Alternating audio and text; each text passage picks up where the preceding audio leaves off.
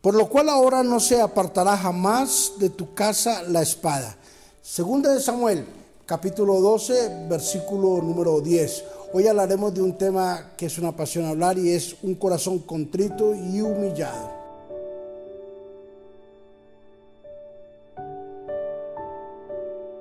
Sabemos bien claro y la tenemos muy clara que todo lo que el hombre siembre, eso mismo secará. Todo lo que el hombre siembre, en otras palabras, eso mismo va a cosechar. No podemos saltarnos esa parte de la vida. No podemos saltarnos esa ley de la vida, pues todo lo que el hombre siembre, eso mismo segará. Si tú siembras amargura, amargura vas a recoger. Si siembras tristeza, tristeza vas a recoger. Si siembras dolor, dolor vas a recoger. Si siembras buenas dádivas, buenas dádivas vas a recoger. Si siembras bendiciones, bendiciones vas a recoger. David la tenía clara, ¿sabes? David fue un hombre experimentado y cuando escuchó el dictamen del profeta, David tuvo que arrepentirse con todo su corazón porque sabía que lo que venía para su casa era espada. Era venía era un juicio que no podía detenerlo. Porque David sabía el proceder y su origen. David fue el autor, ¿verdad?, intelectual de la muerte de su siervo. David fue quien mandó a Urias Eteo en primera línea para que lo mataran. Todo por tapar un pecado, homicidio. Y él sabía que todo lo que el hombre sembrara, eso mismo iba a cegar. David sembró un homicidio el homicidio venía ahora para su casa. Y no se iba a levantar esa maldición hasta que David se levantara y pidiera perdón. Hasta que David lograra entender que necesitaba tener un corazón contrito y humillado delante de Dios, que rompe la maldición.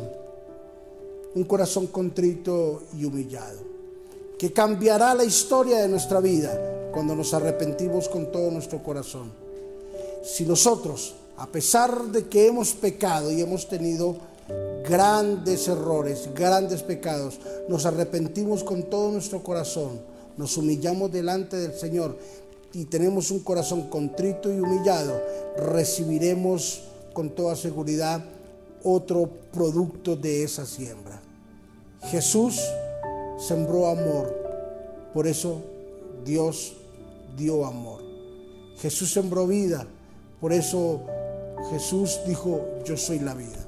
Jesús sembró cada día camino en, en la humanidad. Por eso Jesús se llamó el camino. Porque todo lo que el hombre siembre, eso mismo segará. Padre, gracias. Hoy ministramos un corazón contrito y humillado sobre todos los que nos escuchan. Señor, Danos dolor por el pecado que hemos cometido. Danos dolor y arrepentimiento por haberte fallado. Espíritu Santo, hoy, Señor, a través de esta oración, te decimos, ten bondad y ten misericordia de nuestra vida. Y hoy una vez más te decimos, tenemos un corazón contrito y humillado delante de ti, Señor Jesús para que tú nos des una segunda oportunidad de poder hacer las cosas. Ayúdanos, Señor Jesús, y ponemos en tus manos a todas las personas que están escuchando y que van a escuchar este devocional o esta corta enseñanza. En Cristo Jesús, amén y amén. Un corazón contrito y humillado cambiará la historia de nuestras futuras generaciones. Bendiciones